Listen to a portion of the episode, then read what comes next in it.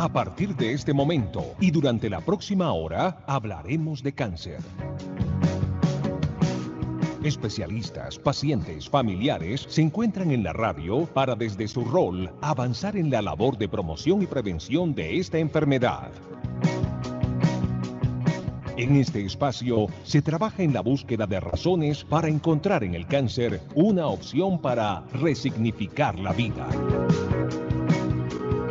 Comienza Vida y Cáncer, el programa radial del Instituto Nacional de Cancerología, desde Radio Red RCN 970 AM y por radiored.com.co.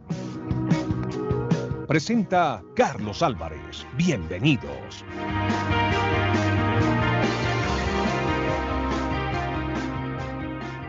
Hola, un saludo muy cordial a todos ustedes. Gracias por estar con nosotros, como cada semana, día miércoles, hora del mediodía, mientras algunos se preparan ya para el almuerzo, otros aún lo tienen un poco más lejano y como nos dice muy bien nuestra doctora Trujillo, una hora muy particular para encontrarnos y hablar de promoción y prevención del cáncer.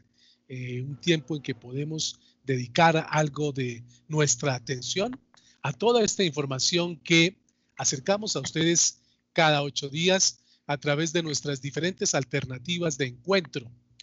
A ver, las voy a reseñar rápidamente para quienes aún no se han familiarizado, han llegado de pronto por alguna recomendación, un voz a voz. Y ustedes también háganos el favor de pasarlo para que esta comunidad cada día sea mucho más grande, la comunidad de vida y cáncer. En la radio, ya lo saben todos, son oyentes muy fieles y por fortuna cada día llegan más. Estamos en Radio Red RCN 970 AM para Bogotá y el centro del país. Hay una señal online que permite que usted en cualquier lugar del mundo también siga nuestra señal radial que es radiored.com.co. Además, tenemos la fantástica oportunidad de poder encontrarnos en el Facebook, el Facebook Live que hacemos cada ocho días a través de la cuenta de Facebook del Instituto Nacional de Cancerología.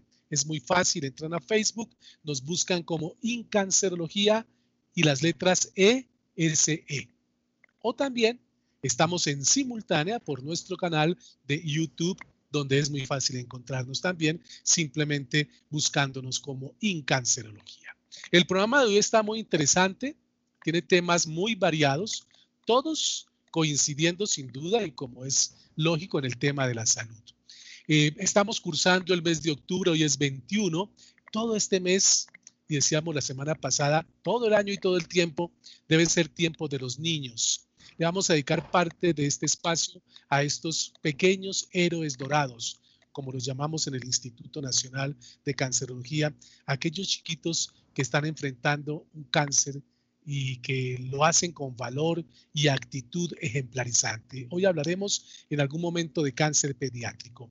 Y en nuestra labor permanente de promoción y prevención de la enfermedad tendremos un invitado especial para tratar el tema de las alteraciones cognitivas asociadas al cáncer. Él ya está listo para entrar en contacto con nosotros. En un instante lo vamos a saludar. El desestímulo del consumo de cigarrillo resulta una urgencia permanente como razón para prevenir diagnósticos de cáncer. Hoy, con la suerte que nos acompaña, sé que vamos a tener no una, dos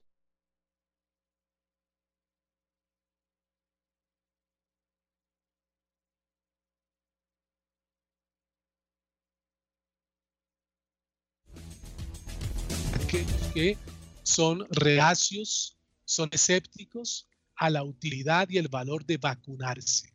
Ahora que estamos precisamente, pues diría yo que la gran mayoría de habitantes de este planeta rogando porque se pueda llegar rápidamente a la obtención de una vacuna para enfrentar el coronavirus. Así es de paradójica nuestra existencia.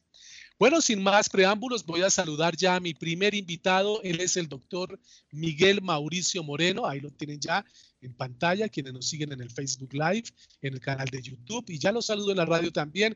El doctor Miguel Mauricio Moreno es médico, fisiatra, rehabilitador, oncólogo y nos ha aceptado hoy un rato en el programa un diálogo alrededor del tema que ya titulaba en la entrada del programa, alteraciones cognitivas asociadas al cáncer y su tratamiento. Doctor Moreno, muy buenas tardes y bienvenido. Muy buenas tardes, Carlitos. Muchísimas gracias por la invitación. A usted por aceptarla, por estar aquí con nosotros, dedicarnos este rato que ojalá y sea antemano que va a ser así, resulte muy productivo en comprensión y en conocimiento frente al tema para quienes nos acompañan en la radio, en el Facebook Live del Instituto y en nuestro canal de YouTube. Comencemos para ir eh, aterrizando el tema y que nuestra comprensión pues pueda despertarse a lo que usted nos va a contar. ¿Qué es eso de la disfunción cognitiva, por favor? Bueno, cuando hablamos de disfunción cognitiva es todo lo que tiene que ver con las alteraciones en las funciones mentales eh, del paciente, en este caso el paciente con diagnóstico de cáncer. Nosotros lo podemos encontrar habitualmente en la literatura como el fenómeno de quimiocerebro, ¿sí? Pero es la alteración en ese funcionamiento y en el procesamiento de información que es producto no solo de los tratamientos como la quimioterapia, sino que también el cáncer y los otros tratamientos influyen en esas en diferentes dominios o diferentes componentes que caracterizan obviamente al ser humano al ser un ser racional, afectando entonces eh, su capacidad como de interacción, pero en diferentes niveles. A eso. Queda claro, sí. Queda claro el concepto general de lo que es disfunción cognitiva.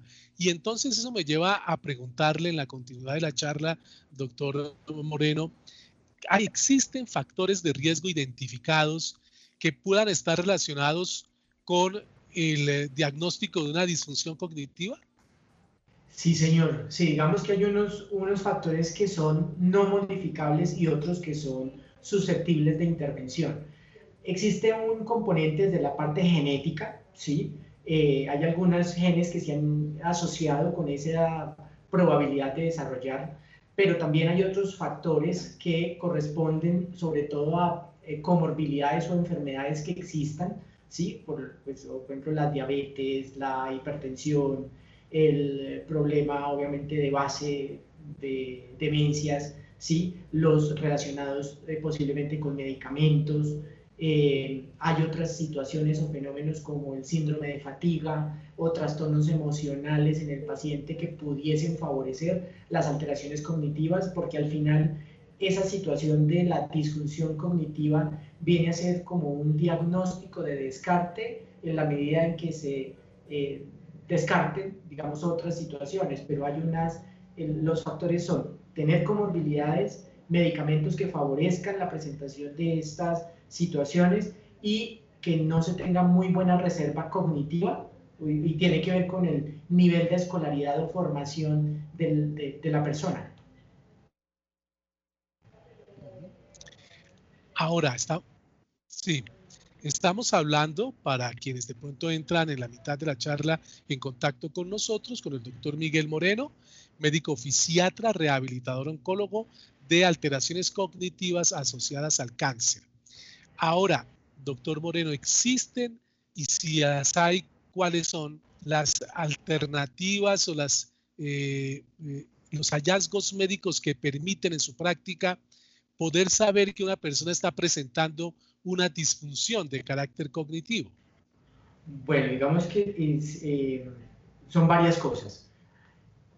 El paciente, digamos, habitualmente cuando ah, manifiesta la queja es una queja con relación a su memoria y tiene que ver con fallas en la atención, en su memoria de trabajo, en la velocidad del procesamiento de información, en, es decir, que de pronto eh, digamos que puede manifestar que se demora mucho más tiempo en poder comprender eh, algunas eh, bien sea que reciba por eh, medios audiovisuales o a partir de una lectura, porque tiene que volver a leer para entender lo que ya leyó, si se compara con lo que antiguamente o previamente hacía, y tiene dificultad también para nuevos aprendizajes y no tiene buena retención. Entonces, son los diferentes dominios que se ven afectados puede haber una manifestación como tal de queja, pero a veces se asume como si fuera una pérdida eh, o un factor que corresponda al fenómeno como tal de la edad.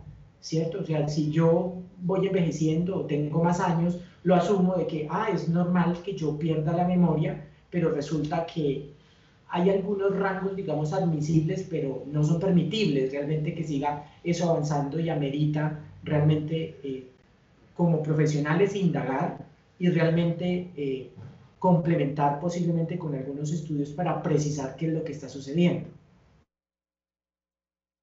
Sí, es una línea muy delgada, ¿no, doctor Miguel? En aras de, de, no, y sé que no es el, objetivo suyo y mucho menos del programa, pero de no generar de pronto inquietud de alguien que se le olvidó dónde dejó las llaves del carro o que se le olvidó X cosa y que de pronto...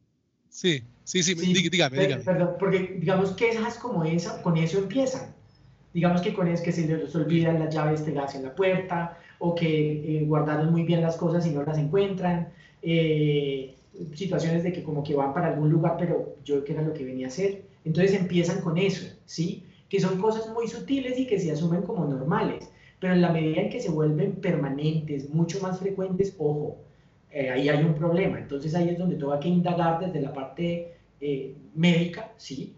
Y para realmente precisar si estamos frente a una situación que está relacionada con el cáncer o los tratamientos y se pueden instaurar manejos. O sea que aquí la clave un poco es cómo se va dando en el tiempo la repetición de ese tipo de situaciones que evidentemente tienen que empezar ya a generar inquietud en la persona para buscar ayuda y para encontrar eh, asesoría médica. Existen y se lo pregunto a usted ya en su calidad también de médico fisiatra y como rehabilitador oncólogo, ¿existen em, recomendaciones, existe información, consejos, un ABC que nos pueda ayudar a identificar que tenemos posibilidades de prevenir eso que estamos narrando? Sí, pues digamos uno, lo primero que todo es estar enterados de que existe la probabilidad de que uno, de que uno como paciente eh, que inicia un tratamiento del cáncer puede tener esas manifestaciones, pero no por eso las tengo que asumir como normales, de tal manera que yo tengo que comunicarle primero, pues obviamente al personal eh, médico o los profesionales de la salud que están en contacto conmigo para eh, iniciar como acciones, ¿cierto?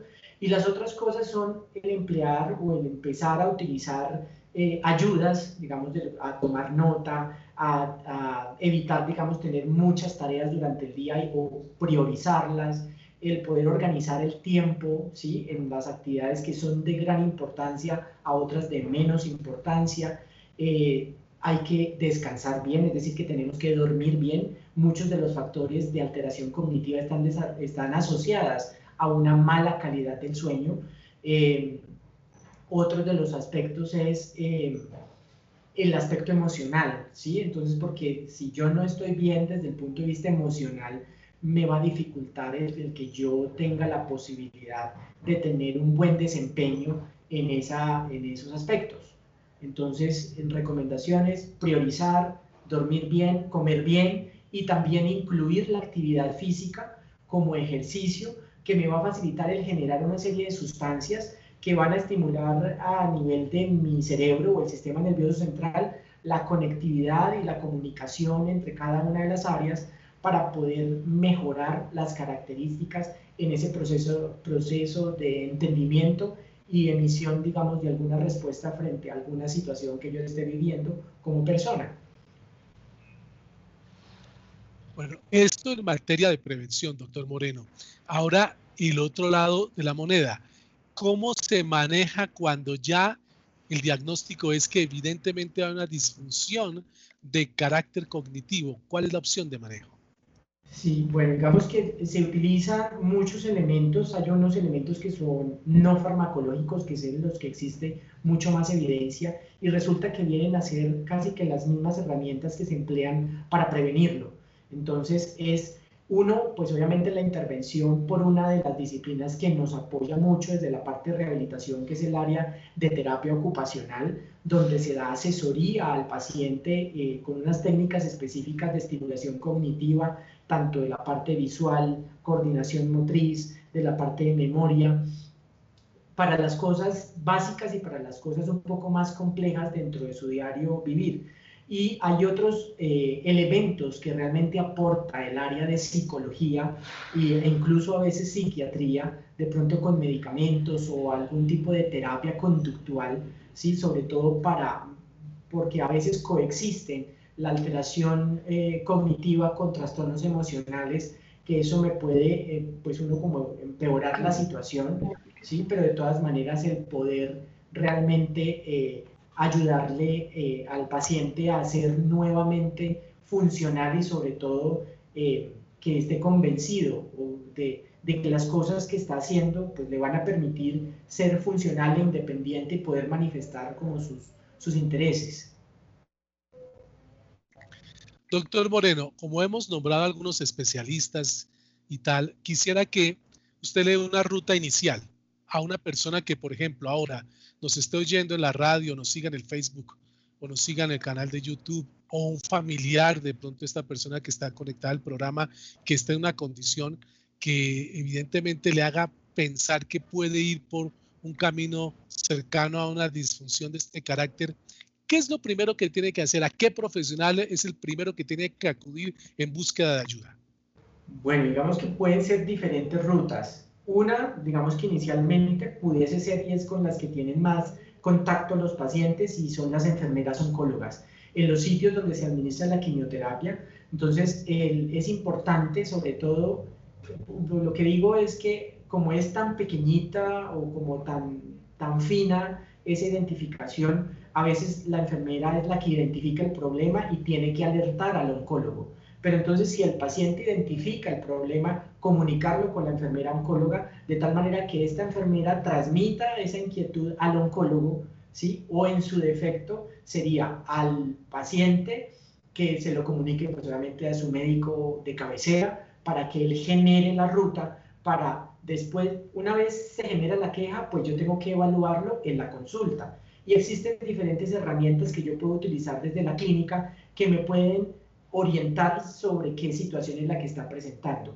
A partir de allí, si yo quiero eh, objetivar o precisar mejor mi sospecha desde el punto de vista clínico, lo tengo que direccionar a un neuropsicólogo o neuropsicóloga para hacer unas pruebas complementarias para definir cuáles son los dominios que están afectados desde mis funciones mentales superiores para que eh, la orientación del proceso como tal de rehabilitación cognitiva se pueda dar. Si entonces es enfermera, oncólogo o cualquier otro profesional de la salud que lo derive a bien sea o a psicología o un fisiatra o un rehabilitador oncólogo, pasa a neuropsicología y se instaura el programa como tal de rehabilitación cognitiva con un seguimiento periódico.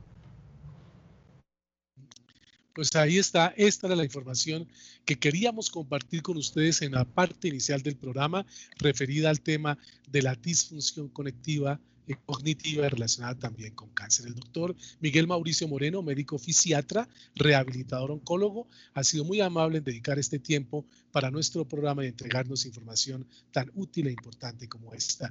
Doctor Moreno, como siempre, muchas gracias. Sígase cuidando y tendremos ocasión de encontrarnos en futuras emisiones. Vale, perfecto. Muchísimas gracias. Un saludo ya para todos, para todo el equipo. Gracias. Vale, muchas gracias. Chao. Nosotros hacemos nuestra primera pausa para mensajes institucionales del INC y en un instante seguimos con nuestro siguiente tema y ya está lista también la invitada para desarrollarlo. Volvemos. El Instituto Nacional de Cancerología ya abrió de nuevo el servicio de citas presenciales para todos sus pacientes. Si tiene programada una cita o control, no tenga temor, asista presencialmente. El Instituto Nacional de Cancerología le brinda toda la seguridad si continúa con el esquema de consulta desde casa, no olvide programar su cita llamando a los teléfonos 018 414 414 o 484 6050. Ah, y recuerde que el Banco de Sangre del INC está siempre disponible para recibir su donación de sangre en la carrera novena número 0073, edificio E, tercer piso, de lunes a viernes de 7 de la mañana a 3 de la tarde y los sábados de 7 de la mañana a 4 de la tarde.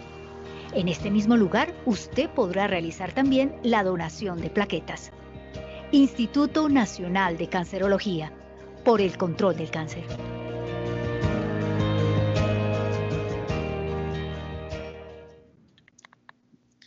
Regresamos a Vida y Cáncer, el programa del Instituto Nacional de Cancerología que transmitimos cada miércoles a partir de las 12 a través de Radio Red RCN 970M, radiored.com.co y estamos también haciendo este Facebook Live para encontrar muchas más personas que se puedan conectar a esta información de labor, de promoción y prevención alrededor del cáncer y también a través de nuestro canal de YouTube.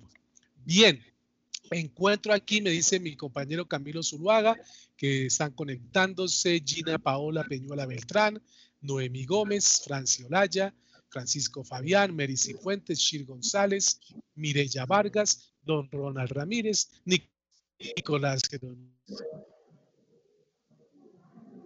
Ramírez, son muchas las personas, por favor, permite encontrarnos en esta plataforma del Facebook de la radio para desarrollar este programa institucional Vida y Cáncer. Bueno, mm, me dirán si ya estamos listos con nuestra, listos con nuestra siguiente invitada. Bien, mientras me confirman, yo quiero contarles lo siguiente. Em, estamos prestos a recibir en el edificio del Instituto Nacional de Cancerología, allá en la calle Primera Conde. Estamos también ahí sus puntos residenciales, su casa, este, cerrado, edificio, como lo ven en pantalla, para que hagan donación de sangre con destinación específica, que son los pacientes de la Institución Nacional de Cancerología. Y para ello recuerden que hay unos teléfonos que ustedes pueden marcar y eh, avisar que están listos para recibir a nuestros eh, trabajadores del banco de sangre. 315-311-9012 o el 311-214-0007. También está la posibilidad que ustedes eh, vayan al Instituto de CIA y hagan la donación directamente. No olviden que este programa está siempre pidiéndoles, sobre todo a quienes nos siguen en el Facebook o en el YouTube, que eh, si les parece valioso lo que aquí se trabaja, lo que cuentan los invitados, más que nosotros, pues entonces pueden darle un me gusta que permite que se viralice todavía más esta información a quienes quieran seguirla. Bueno, estamos ahora listos a saludar a nuestra siguiente invitada, es Blanca Llorente, directora de investigación de la Fundación AGAS. Es una de las dos invitadas. También a Lorena Calderón, abogada, que estaba programada para este segmento, porque lo que queremos ahora es llamar la atención sobre todo lo que se está trabajando en materia de estrategia. Esto es lo que institucionalmente INC trabaja, pero para esto hay que acompañarlo con toda una serie de actividades, como son las que nos van a contar ellas, que en últimas es disminuir y llevar al mínimo el consumo de tabaco para también llevar al mínimo diagnósticos de cáncer producto del consumo de cigarrillo. Hoy tenemos dos invitadas que nos van a hablar de una de esas estrategias, que es el de los impuestos al cigarrillo. Pues existe la máxima de que a más impuesto al cigarrillo supone uno que hay menos consumo, porque hay un mayor costo. ¿Qué tan efectivo es eso? ¿Realmente se ocurre en la cotidianidad. Es verdad también que Colombia tiene los impuestos más bajos en referencia al consumo de cigarrillo. Esas son dudas que vamos a resolver con ellas. Eh, inicialmente saludamos a Blanca Llorente que me dicen que ya está. Me confirmarán si podemos conectar a la doctora Lorena Calderón. Eh, ella es directora de investigación de Fundación ANAS. Muy buenas tardes y bienvenida. Gracias por estar aquí con nosotros. Muy buenas tardes y muchas gracias por esta invitación para conversar sobre impuestos al tabaco.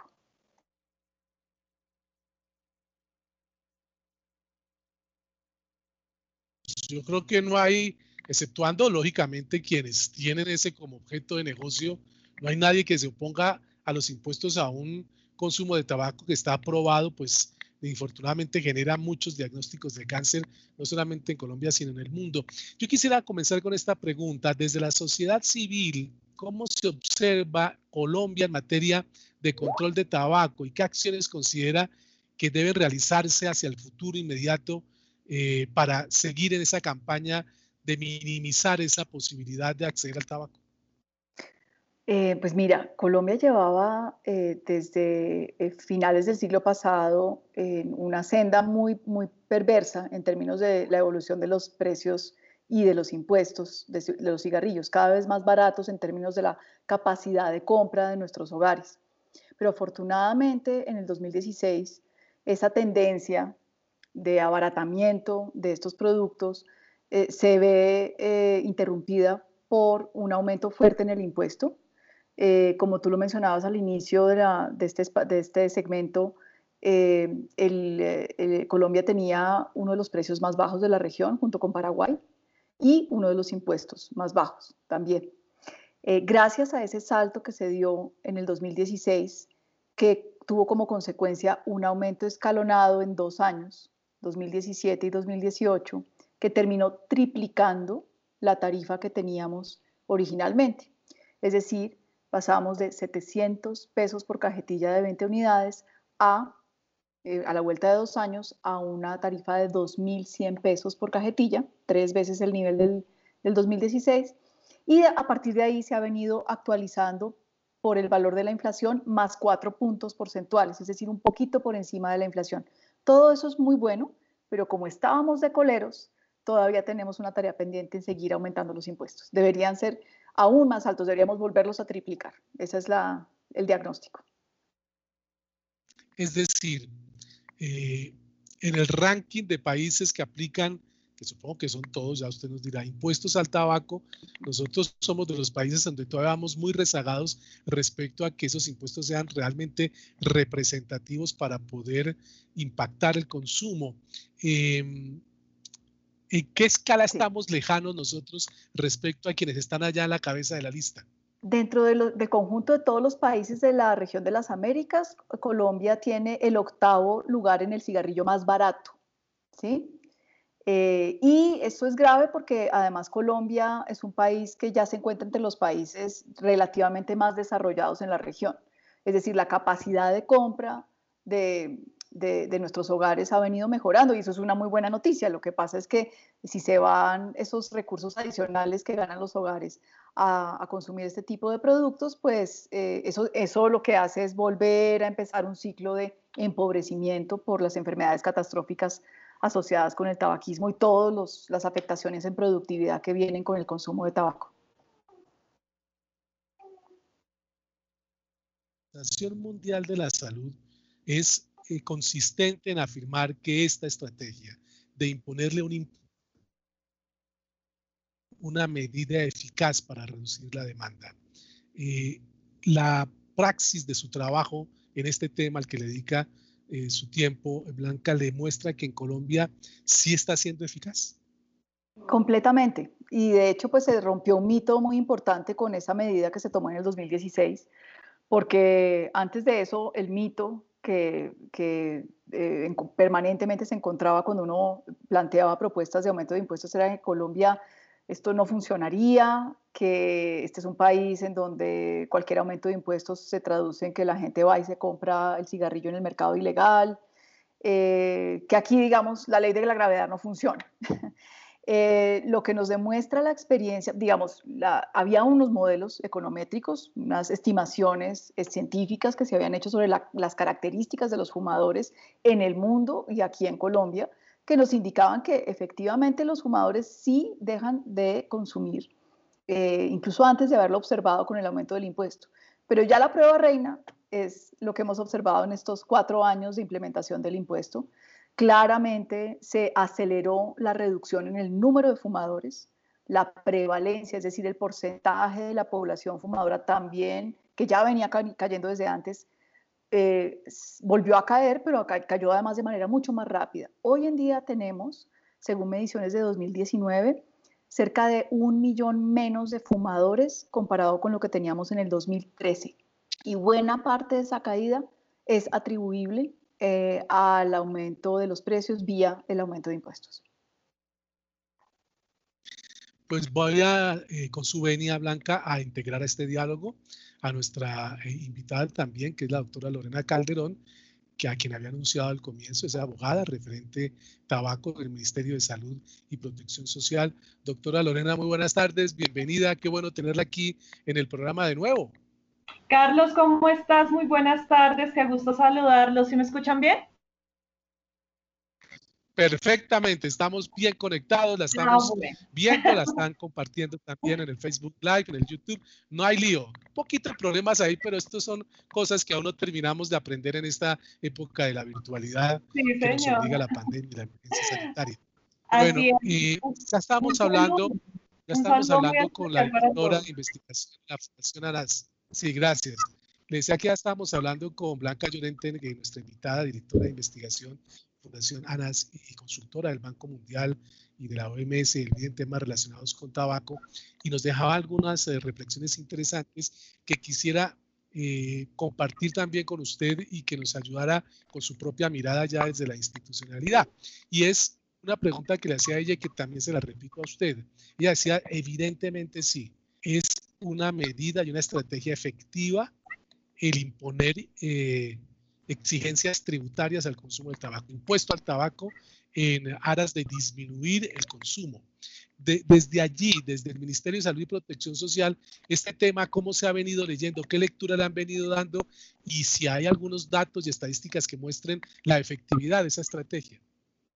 Carlos, pues esa pregunta es bien interesante y creo que tan pertinente en esta semana en la que estamos hablando de un cáncer relevante como es el cáncer de mama, que entre sus factores de riesgo está el consumo y la exposición al humo de tabaco. Creo que era muy importante señalarlo antes de, entrar en, ese detalle porque el contexto quizás para nuestros eh, escuchas y televidentes aquí en este espacio del Facebook Live, pues a veces pierde un poquito de, digamos, del contexto social, ¿no? Y esto también tiene mucho que ver con lo que está pasando con las altas prevalencias de cáncer de seno, de cáncer de cuello uterino, de cáncer de pulmón y pues estos tipos de cánceres, salvo el de pulmón, que no son muy relacionados con el consumo de tabaco pues precisamente ha sido tal la conciencia que se ha venido adquiriendo a través de los años de las regulaciones fuertes para el control del tabaco, de entender que para hacer una regulación efectiva para este factor de riesgo no solamente necesitamos de hacer campañas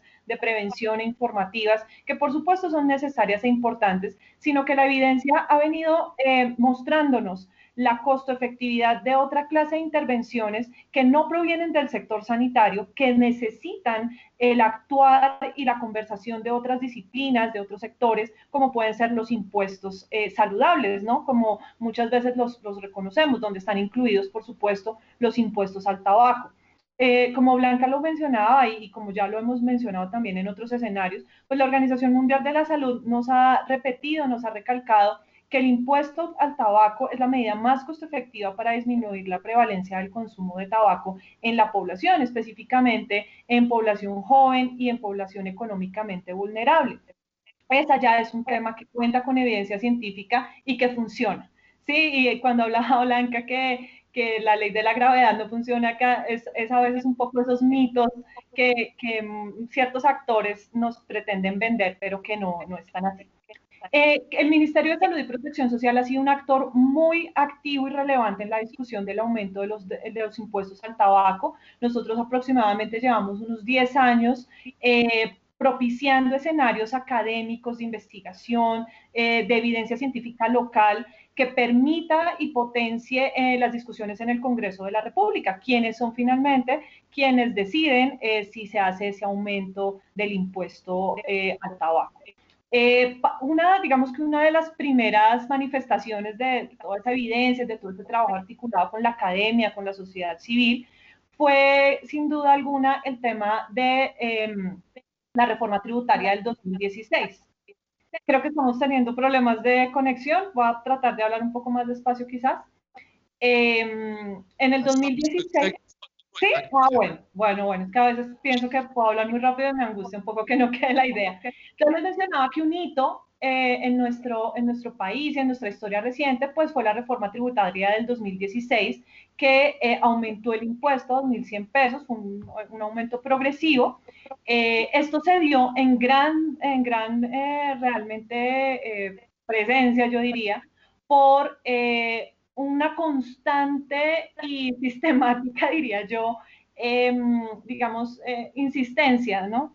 Por parte de la academia y del Ministerio de Salud en eh, socializar las ventajas tanto a nivel sanitario como a nivel económico y tributario de un aumento importante del impuesto.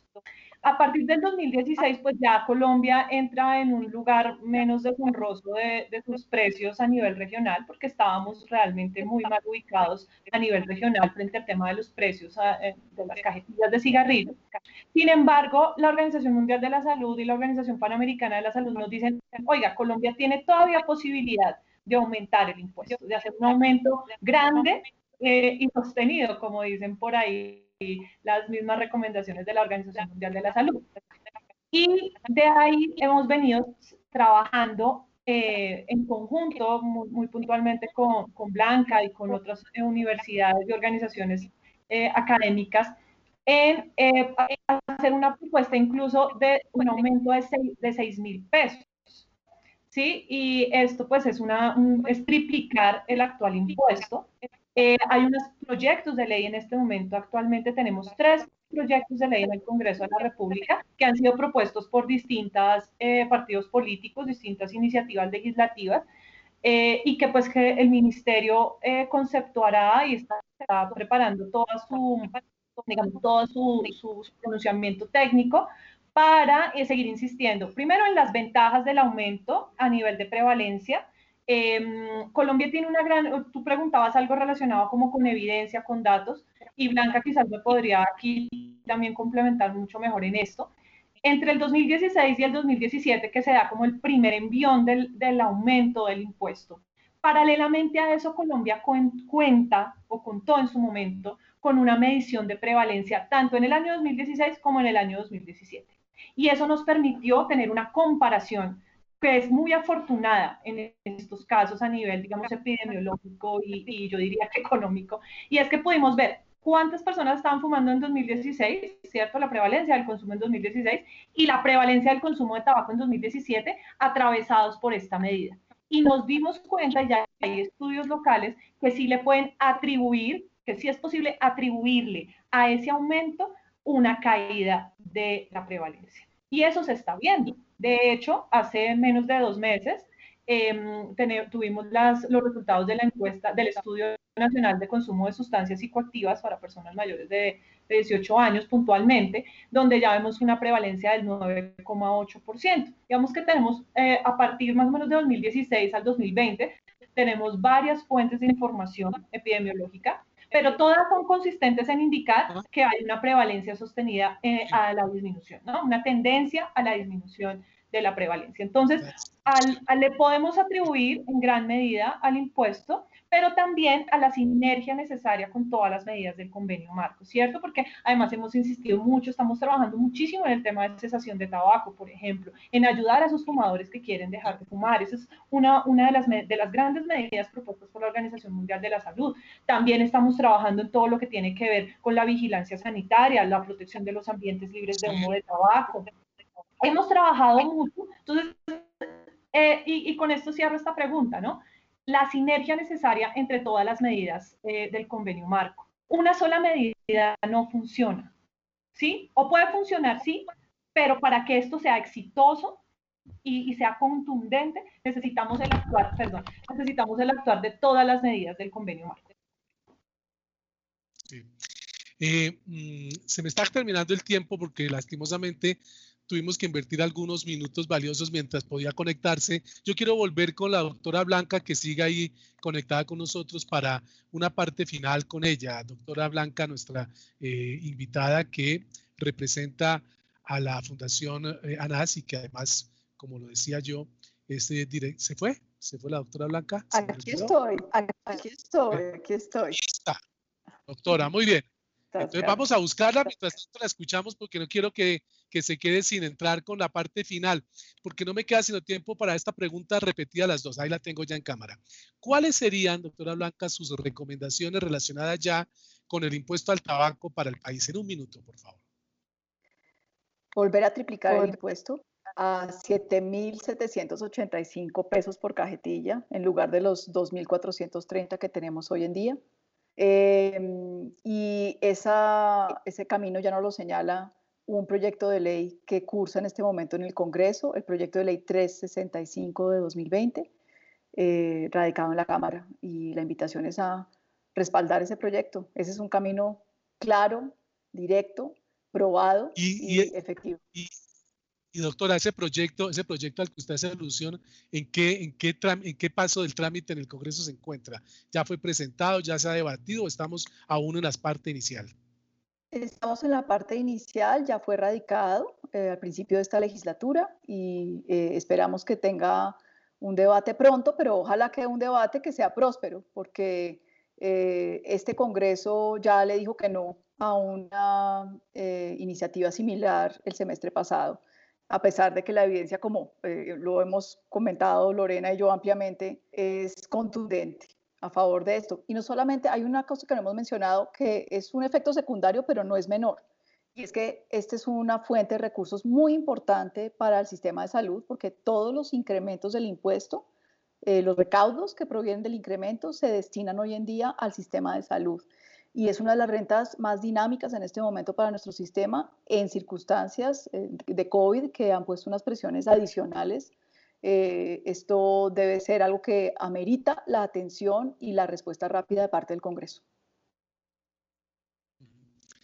Pues sí, los antecedentes de lo que ocurrió con el anterior pues pareciera que no nos dan muchas esperanzas, pero esas son las últimas que se pierden, doctora Blanca. Esperemos que, como bien lo dice usted, haya una voluntad política distinta en esta legislatura para darle vía libre a este proyecto. Doctora, gracias por estar con nosotros, por ayudarnos a entender un poco cómo se está trabajando este tema y compartirlo con quienes han estado conectados en nuestro Facebook Live, en el YouTube y en RCN Radio Red. Muy amable.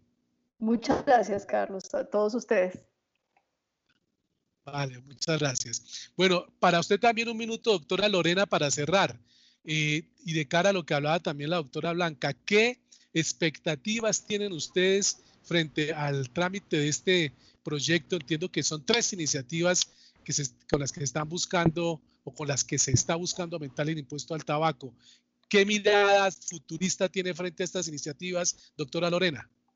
Pues bueno, eh, la verdad esperamos que sean debates informados. Creo que ese es como el primer eh, llamado que hacemos nosotros desde, desde la, parte técnica de todos estos temas, que sean debates con evidencia científica local, robusta, libre de conflicto de interés, que es un tema bien importante en el control del tabaco. Eh, por supuesto que sean tenidos en cuenta los argumentos sanitarios que hemos ampliamente eh, expuesto. Yo creo que las vidas salvadas, los años de vida recuperados y por supuesto los costos a nivel eh, sanitario y de pérdidas de productividad que hemos puesto a disposición del el Congreso de la República pues sean motivo suficiente para tener en cuenta esto que me eh, evidencia en la costo efectividad de la medida y por supuesto que se siga teniendo el apoyo de la academia y de la sociedad civil que eh, articuladamente ha venido trabajando en, estos temas y que consideramos que vuelven a nuestro país un, fortín académico y de pensamiento a nivel regional y que pues vamos a seguir apoyando. Eh, nosotros hemos recibido, y para cerrar, el apoyo de verdad constante de la Organización Mundial de la Salud, de la Organización Panamericana de la Salud y del Programa de Naciones Unidas para el Desarrollo y contamos con datos actualizados sobre eh, la epidemia del tabaquismo a nivel de prevalencias, a nivel de edad de inicio, pero también de costos sanitarios, que son estos datos sí que han sido importantes para ambientar estas discusiones, eh, porque ya cuando hablamos esto en términos monetarios, eh, otros actores relevantes, digamos, tienen herramientas también para la toma de decisiones. Muchísimas gracias al Instituto Nacional de Cancerología por, por seguirnos permitiendo participar en estos espacios, a Blanca por siempre compartir acá eh, escenario, a Carlos por su excelente moderación y por siempre ser muy eh, activo con, con, todas las personas que nos escuchan y un saludo muy especial a todas las personas que nos están viendo, que nos están escuchando, que, que vean que en esto hay posibilidades de, de prevención. El tabaquismo es una enfermedad prevenible, es una adicción, hay muchas formas de abordarlo y realmente desde las instancias gubernamentales estamos para seguir construyendo políticas públicas que le sirvan a nuestra comunidad. Muchísimas gracias.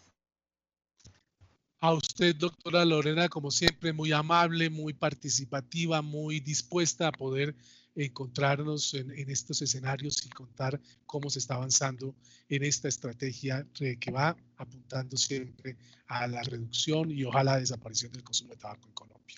Vamos a una pausa y entramos con nuestro último tema, que es el del cáncer infantil, que no puede quedar por fuera de un espacio en un mes de octubre, mes de los niños. Volvemos. Donación y trasplante de órganos y tejidos. El trasplante de órganos es un tratamiento médico por medio del cual órganos, tejidos y células enfermas son reemplazados por las de un donante. Estos procedimientos ofrecen excelentes resultados en la calidad de vida de las personas, además de prolongarla. Los órganos que se pueden donar son corazón, pulmones, hígado, riñones, intestino, páncreas. Los tejidos que se pueden donar son coras, piel, huesos, médula ósea, vasos sanguíneos, válvulas cardíacas, cartílagos, tendones, esclera, membrana amniótica. Un solo donante puede beneficiar 55 personas. ¿Cómo puedo ser donante?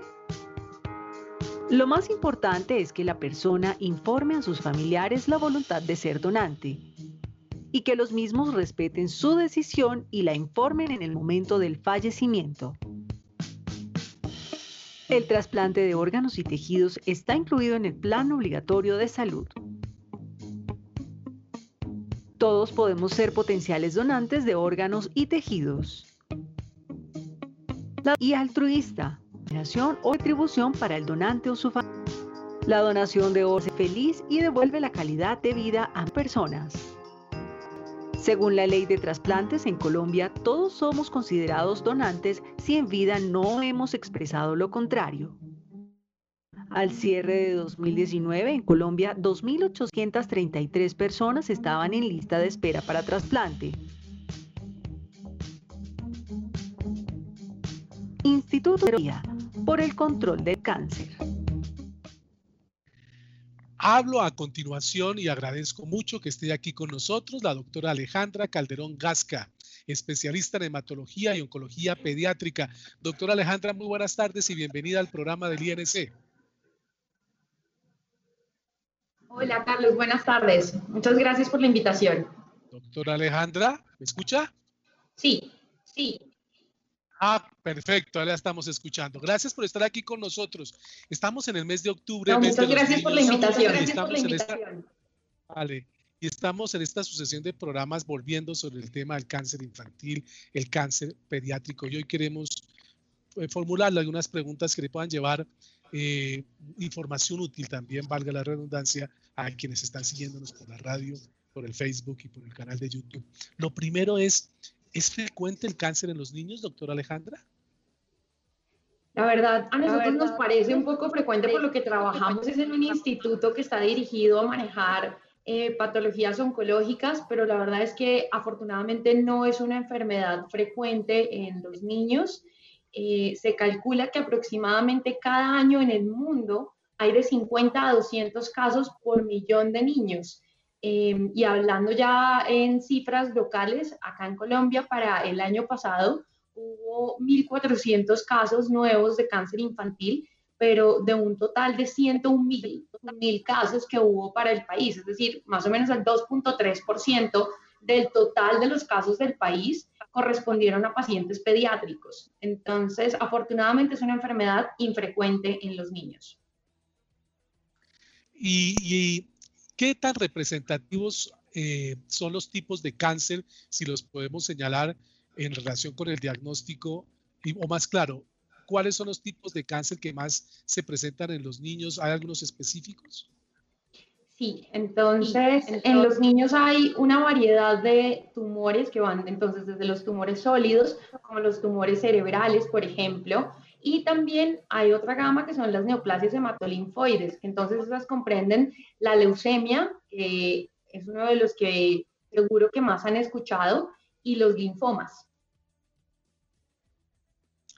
Leucemia y linfoma son los cánceres eh, más frecuentes en los niños. Y esos niños que son diagnosticados con estos tipos de cáncer, como ocurre con los adultos, también están ante la posibilidad de sobrevivencia de acuerdo al estadio en que se dé el diagnóstico de ese cáncer, doctora Alejandra. Sí, posibilidades de, de curarse, afortunadamente sí las hay. Eh, depende también de qué tipo de cáncer tengan los pacientes pediátricos y del momento en que se haga el diagnóstico. Pero sí existe la posibilidad de curación en, en nuestros pacientes de, de edades pediátricas.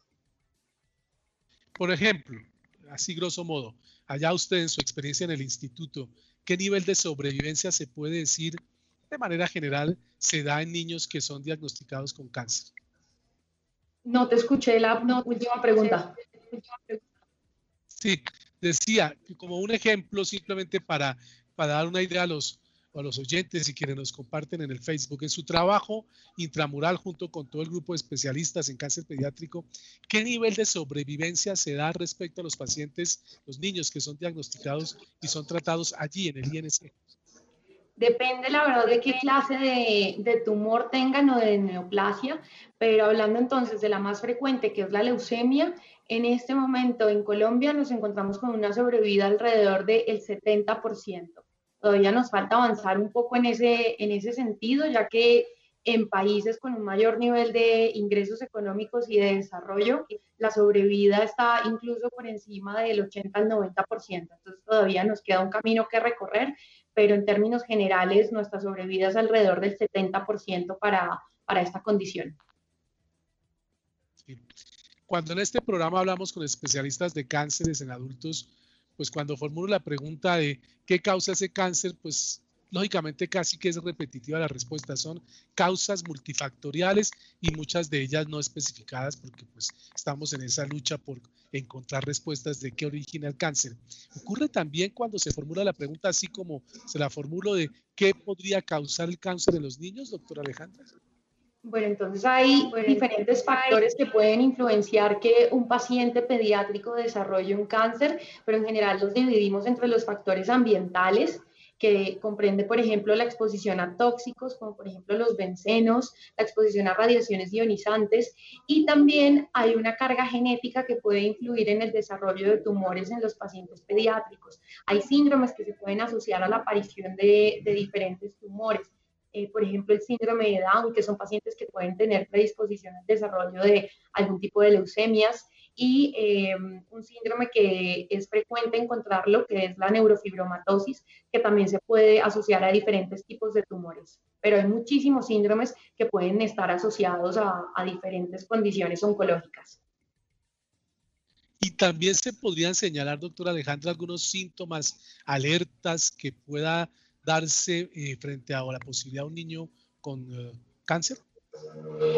Bueno, esa pregunta es un poco pues difícil porque hay muchísimos síntomas que pueden tener los pacientes pediátricos con cáncer y la mayoría son inespecíficos, em, pero pues uno puede encontrar en estos pacientes entonces la presencia de palidez, de fiebre que no es explicada por una infección o alguna otra razón, em, dolores óseos, por ejemplo, que sean persistentes, que siempre sea el mismo huesito el que le está doliendo al paciente todo el tiempo, aparición de ganglios, por ejemplo, aparición de ganglios en el cuello, eh, la aparición de petequias, que son unos puntitos de, de, sangrado en la piel, y hay otros que son un poco más notables y que generan mayor, mayor alarma la primera vez que se encuentran, como por ejemplo la presencia de masas abdominales o de masas en alguna parte del cuerpo, que muchas veces son encontradas por los padres mientras bañan al paciente mientras lo visten o, es durante la interacción que tienen con el niño. Pero en términos generales son pues muchos síntomas inespecíficos. ¿Hay algunos hechos eh, específicos que puedan eventualmente demorar un diagnóstico de cáncer en los niños?